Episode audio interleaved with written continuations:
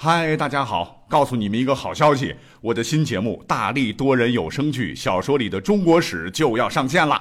想要了解新节目或者跟我互动聊天，赶快来加入 VIP 粉丝群，入群二维码就在本期节目的声音简介中。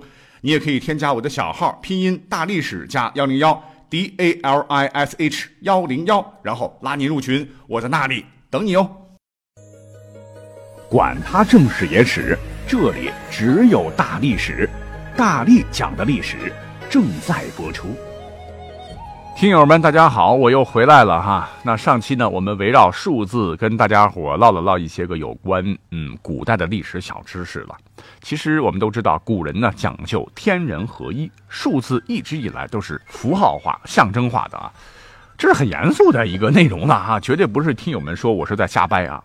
比方说。古代九五至尊，那必须是皇帝所专用。还有四四死，你怎么不死去啊？四这样一个数字，那可真是古代有钱人必花重金购入的吉祥号码等等啊。如果是连号的话，所以今天本期节目呢，就续接上期，咱们说到。在春秋时期，人们把西部民族崇尚的这个奇数和东部民族崇尚的偶数两种巫术思想意识相结合，于是就产生了以奇数为阳，象征天；偶数为阴，象征地。什么天地交融，阴阳相合，才能生成万物的这种赋予哲理的思想来指导人们的生活。而一到九呢，这九个数字，古人认为呢，最大的就是九。你再往上啊，九也是最大的。那古人认为，那十啊、十一等等等等，那都是一到九递进的，不算最大。故而呢，古人对九这个数字特别重视。再加上九属于奇数，属于阳，九又是最大的，所以他们就认为九可以代表阳气最盛啊。于是乎啊，自古以来就有什么九天、九重天、九霄之说。紫禁城呢，也被称为宫阙九重。而九以上的呢，十、十一、十二、十三，再往上无穷尽啊。古人呢就定下规矩，说原则上必须是以天三地四或天九地八两数之基，也就是三乘以四十二啊，九乘以八七十二，呃，来作为基础的数字，以象征天地之吉数。为什么呢？因为古人认为呢，天三地四是真正天地数的来源，因为这和古代天圆地方的观念以及数学几何学上圆方周径的笔数有关系啊。说起来是有点复杂了哈，这有有点专业了。根据咱们现代人类学家和史学家杨希梅先生的多年分析，他认为三和四这两个数字应该就是圆和方之行的象征数字，因为。当圆的直径和方的边径相等时，圆与方的周径之比为三比四。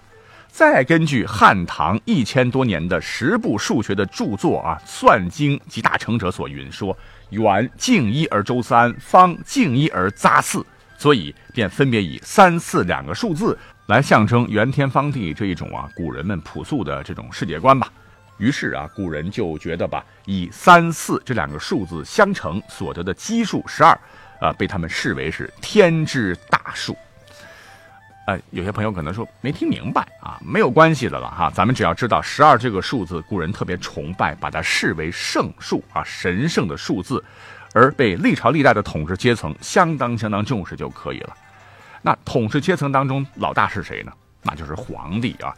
那么在所有的皇帝当中，我们上期说的秦始皇，他特别崇拜十二这个数字，非常迷信的认为十二为天地护成之基数，也可以视作天地六合的象征。秦始皇当时就想了，说我开创了前无古人后无来者的巨大功绩，一定是天命之所为啊！我就是代表上天来统治全天下的，所以他非常的迷信啊。根据《史记·秦始皇纪》云呐。说秦王政历二十六年，出并天下为三十六郡，号为始皇帝。在分天下为三十六郡的同时呢，始皇著金人十二，并且在上面注有铭文曰：“皇帝二十六年，初兼天下，改诸侯为郡县，一法律同度量啊。”注意啊，秦始皇啊，不多不少，集天下所有的兵器，铸了十二个大金人。用来干嘛呢？通过文字可以了解，来彰显其老人家对自个儿统一全国的重大政治象征意义。这是一种强有力的政治宣誓啊！你看，秦始皇已经是坐拥天下，这么富有，他却住了十二个大金人，他为什么不住八个，不住六个啊？又发又顺，多好啊！啊，那是有讲究的。那关于这一组用十二这个神奇的数字啊，呃，这个铸造成的大金人，历史上那也是非常有名气了啊。关于为什么铸造呢？民间其实还有另外一种说法啊，说秦始皇呢不是为了政治宣誓，而是有一回呢是在阿房宫休息啊，是突然梦到天气大变，妖魔作祟啊，乌拉拉的，吓得他手足无措，可能是他心虚了哈，因为要当皇帝，成为千古第一人，你得踩着多少尸骨才能走到这一步啊，冤魂无数啊。就在他在梦中精神快崩溃的时候，哎，来了一位白胡子老头啊，来到他的面前，对他说：“你只要治金人十二，便可稳坐天下。”于是秦始皇从梦中醒来，便开始找人来打造。嗯，这属于传说了哈，但是我觉得哈，秦始皇崇拜十二这个神圣的数字，然后铸成金人，以彰显功绩之说更加靠谱。哎，这就算多说一嘴了哈。不过啊，仅仅从秦始皇打造了十二个大金人，好像还不能够说明他是十二这个数字的铁粉。其实历史上还有其他的证据，比方说在公元前二百二十一年，秦始皇干了件什么事儿呢？是洗天下富豪于咸阳十二万户，这里边呢，对商人和兼并之家进行了一次大迁徙呀，都是为了保护农业的发展，体现了秦始皇重农抑商的思想。迁徙了多少人呢？十二万户。同样是在二十八年，他又干了一次啊，袭民于琅琊，亦复十二岁，不多不少啊，每回都选十二万人。再有，秦始皇并天下后啊，所祀名山，自小以东者五，自华以西者七，合之正数为十二。这史书说的啊，就是秦始皇啊，这骄傲的认为朕乃天之子，如今富有天下，开创千古伟业。哎，我得把连接上天的各大山川都祭祀祭祀，以告天地。于是呢，就找了十二座分布于全国的名山大川，啊，由此可见啊，十二真的是让秦始皇非常的着迷呀。秦始皇觉得那是我的幸运数字。那么，根据现代的一位日本学者叫做和田清研究说，经过他的潜心研究，说西汉初年刘邦所谓实行的十二卿制。也就是常说的三公九卿制，呃，这个解释一下，什么叫三公九卿？是皇帝之下，中央政府的最高行政长官是丞相或者是相国，相当于咱们现在的国务院总理嘛。丞相一人或两人分为左右丞相，而次于丞相的有太尉和御史大夫，分掌军政和监察，就军委书记和纪检委书记嘛。后来呢，丞相改为大司徒，太尉又称大司马啊，御史又称为大司空，合称三公。三公之下呢，又分设九卿，总管数政。那这一制度呢，是由秦沿袭下来的。这位日本专家就说了啊，秦朝确定十二这样一个数字啊，三公九卿，三加九不就是十二吗？正是基于秦始皇对十二这个数字，那他是相当迷信的哈。所以你看看啊，这不是我在瞎说，这是人家专门研究出来的成果啊。那么这位日本专家非常专业，研究的也很细致。那么在经济上，他还认为秦朝统一之后呢，在全国推广使用了半两钱，圆形方孔钱，就是我们常说的铜钱嘛。那么目前出土的这个半两钱一称呢，正好和秦制十二铢，这也是源于秦制一两重二十四铢这个重量的标准。半两钱呢，恰好是径寸两分，重十二铢。它的这个重量为什么是十二这个数字呢？一定是当时秦始皇非常热衷十二这个圣数啊所导致的这样一个结果，绝对不是当时的改革者胡定的。好，除了刚才讲到的政治经济方面，还有军事啊，军事啊就来说一个虎符这个玩意儿吧。嗨，一说到这个虎符，喜欢战争史的同学应该不会陌生。虎符乃是我国古代调兵遣将的凭证。平时呢，它是分成两半，是分开收藏的，一个是在皇帝那儿，一个在将帅那儿，合起来呢就可以调兵遣将。不过因为历史太久远了哈，虎符留存下来的非常少，完整保存下来的那更是凤毛麟角了。而下面马上要说到的出土于山东的，全称为阳陵错金铜虎符啊，却是难得的一套完整的虎符。那么这套虎符呢，长八点九厘米，高三点一四厘米。这虎符虎符嘛，呃，长得像个老虎啊，老虎呈俯卧状，然后是昂首翘尾。由于年代久远呢，这对合处已经锈死，不能分开。虎符左右各镌刻两行相同的错金篆书铭文，文字是“甲兵之符，右在皇帝，左在杨陵”，三句话，每句话四个字。杨陵是哪里呢？杨陵据考证就是今天的陕西省的高陵县啊，也就是说这一套虎符啊是由秦国不是秦国了，是秦朝的国君颁发给杨陵守将使用的虎符，因为上面说的是右在皇帝吧，一看尺寸啊，别看好像是挺小的啊，但是意义非凡呐啊，说明它是秦始皇统一中国后颁发的虎符啊。那么这一套虎符长什么样啊？那么在本期的节目介绍当中有图片，各位呢可以去看一看。请留意，这个虎符呢，左右各十二个字啊，不多不少，正好是十二个字啊，绝对是经过秦始皇他老人家当年啊是亲眼看过核准的。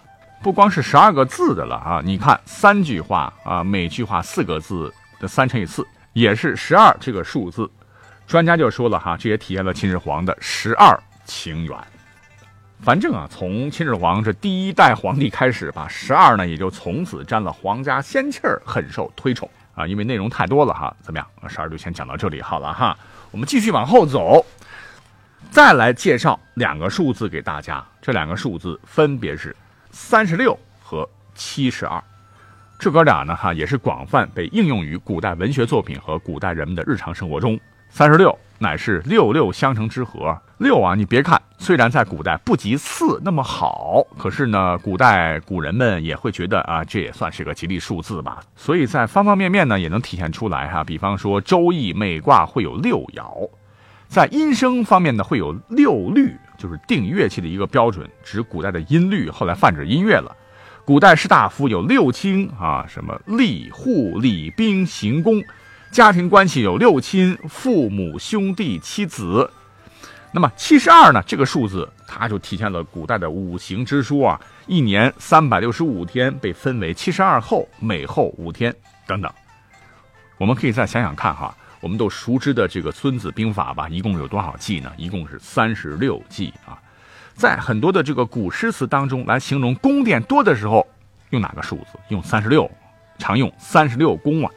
史书当中也有啊，《史记·孔子世家》里边就介绍说，孔子弟子三千，但其中深通六艺的贤人，只有恰好是七十二人。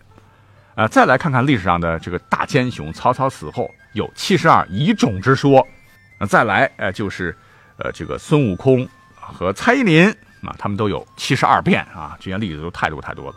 经过心理研究啊，人们还惊奇地发现，三十六、七十二这两个数字啊，在人们的这个心目当中啊，它的这个认知和接受程度，那真是根深蒂固啊。比方说，当有数字在三十左右的时候，你会发现我们宁肯凑成三十六个啊；当数字在七十左右的时候，我们非得要整成七十二个。